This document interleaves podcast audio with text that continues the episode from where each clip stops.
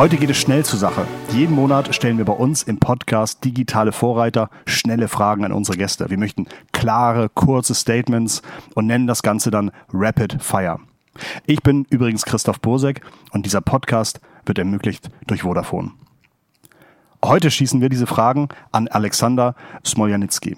Alexander ist Chief Digital Officer von Düsseldorf, eine Stadt mit einem CDO, ein CDO für eine Stadt. Dazu hat uns Alex in unserer letzten Folge schon viel erzählt. Und falls du noch einmal nachhören möchtest, findest du die Folge bei uns im Podcast-Feed. Alex, Smart City ist diesen Monat unser Thema. Ähm, du hast mir eben schon erzählt, wie du das Ganze in Düsseldorf aufziehst, was wichtig ist, was da so passiert. Du kannst die Rapid-Fire-Fragen von mir also gern auch vor diesem Hintergrund Smart City beantworten, falls es passt welchen Impact das Ganze auf dem Weg von Düsseldorf hin zur Smart City hat und so weiter. Ähm, danke, dass du dir nochmal Zeit genommen hast für uns. Äh, schön, dass du hier bist. Und äh, ich würde sagen, ich starte wieder, okay? Sehr gerne. Super. Was würdest du sagen, wie wurde Düsseldorf vor zehn Jahren wahrgenommen? Wahrscheinlich leicht elitär. Okay. Das, ähm, ich komme ich komm aus Hamburg. Ähm, ähm, das würde ich jetzt nicht verneinen. Wie wird Düsseldorf denn in zehn Jahren wahrgenommen? Eine internationale Metropole. Super. Wie viele eurer Mitarbeiter arbeiten im digitalen Teil der Stadt, also in deinem Team oder in der, in der Digitalisierung? Ähm, kann man das irgendwie beziffern? Ich glaube, die zwei Hände voll in meinem Team, das ist gut.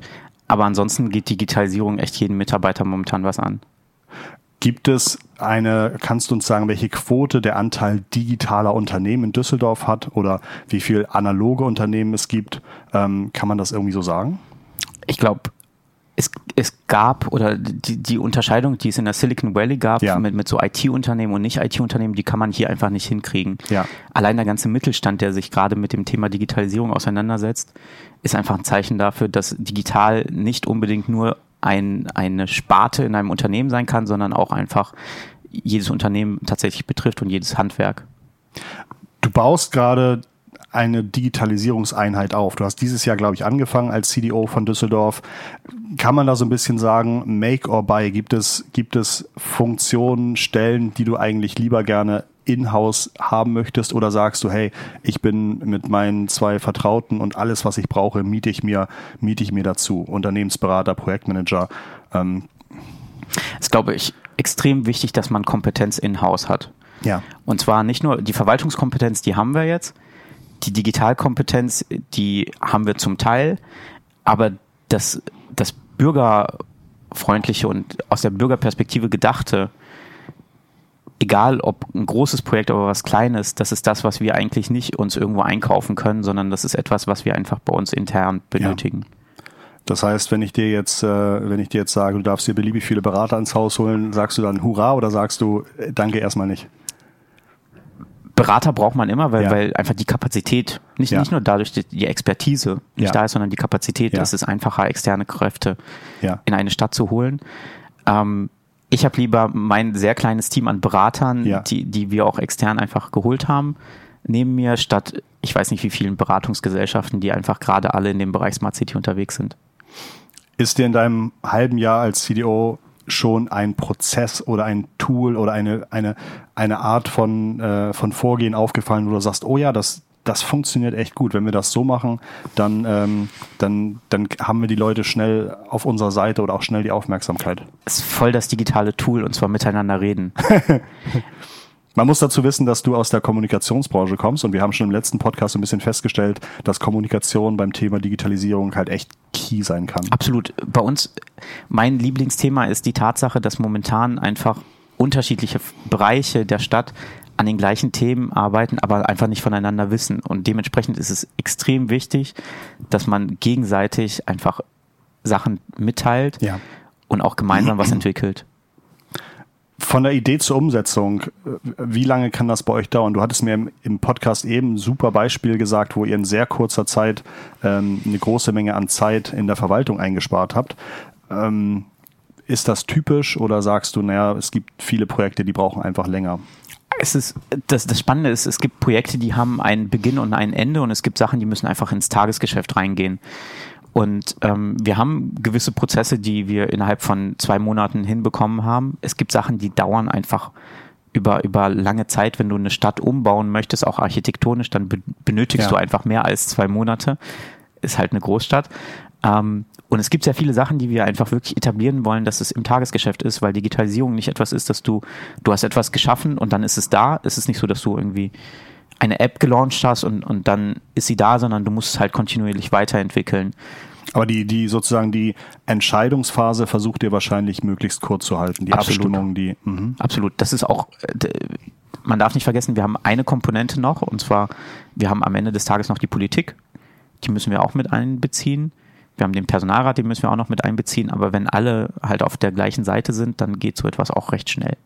Ich hatte im letzten Podcast, glaube ich, gefragt, ob es in Deutschland Städte gibt, zu denen ihr so ein bisschen hinschielt. Gibt es vielleicht international tolle, tolle Beispiele, wo ihr sagt, ähm, hey, da, da läuft schon was, äh, einiges richtig?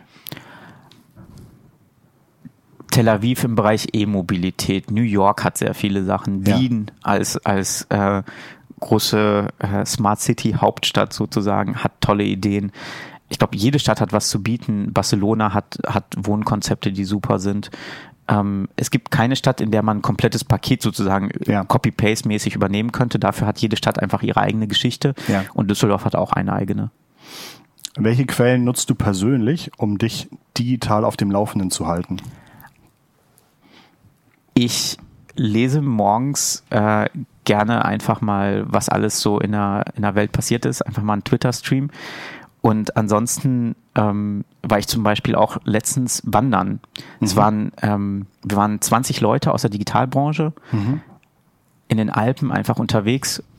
Die Kühe auf der Alm hatten noch 4G, wir hatten gar keinen Empfang bei uns und das war eine super Atmosphäre einfach, um auch sich einfach auszutauschen. War das so ein bisschen als, als Work and Travel gedacht oder war das eigentlich eher Kumpels, die aus Versehen alle digital arbeiten? Nee, das war eine Office also es war quasi wirklich so eine Veranstaltung, ja. bei der wir sowas gemacht haben. Super, okay. Und dann, das heißt also sozusagen der One-on-One-Austausch das ist super. ohne Ablenkung. Absolut. Okay. Gibt die es Kühe haben abgelenkt. Ach, die Kühe, ich habe verstanden, die Kühe. Ich dachte nein, nein, schon die Kühe. Die ja. Kühe. Ja, das, ähm, das äh, besonders gerade Wildkühe. Ähm, muss man aufpassen.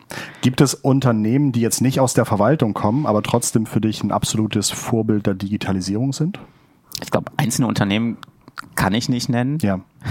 Kann ich dir helfen, die zu nennen? nein, nein, okay. Ähm, es ist wichtig, dass man ich glaube, in, in allerlei Branchen sieht man Leute, die sich was trauen, einfach mal auch trauen, sich aus dem, aus dem traditionsreichen Kerngeschäft nicht was komplett Neues zu machen, weil man Angst hat, dass man digital werden muss, sondern den Kern, die Markenphilosophie sozusagen von dem Unternehmen zu nehmen ja. und aus einer neuen Perspektive zu betrachten. Jedes Unternehmen, die, das das macht, ist super und dafür muss man gar nicht ein IT-Unternehmen sein. Schöne Antwort. Gibt es ein oder zwei digitale Abkürzungen, die ihr in der Abteilung häufig benutzt, aber die ihr jedes Mal neu erklären müsst? Äh, mir müssen Abkürzungen momentan noch erklärt werden. Ähm, alle anderen nutzen Abkürzungen, die jeder schon kennt. Okay, ähm, du hattest vorhin gesagt, du hattest vorhin gesagt, dass gerade ähm, die Behördenabkürzungen erstmal die waren, wo man sich reinarbeiten musste, ne? Absolut. Mm, was sind denn typische Fragen an dich, die du immer wieder gestellt bekommst und eigentlich denkst, Mann, das ist doch jetzt, äh, kann doch kaum sein, dass das immer noch so unbekannt ist. Das müssten doch eigentlich inzwischen, inzwischen jeder verstanden haben. Warum hat die Stadt Düsseldorf einen CDO? Was, war das nicht meine erste Frage? Das war deine erste Frage. Okay, ich glaube, ich glaube, das war so ein kleiner, so ein kleiner Hinweis.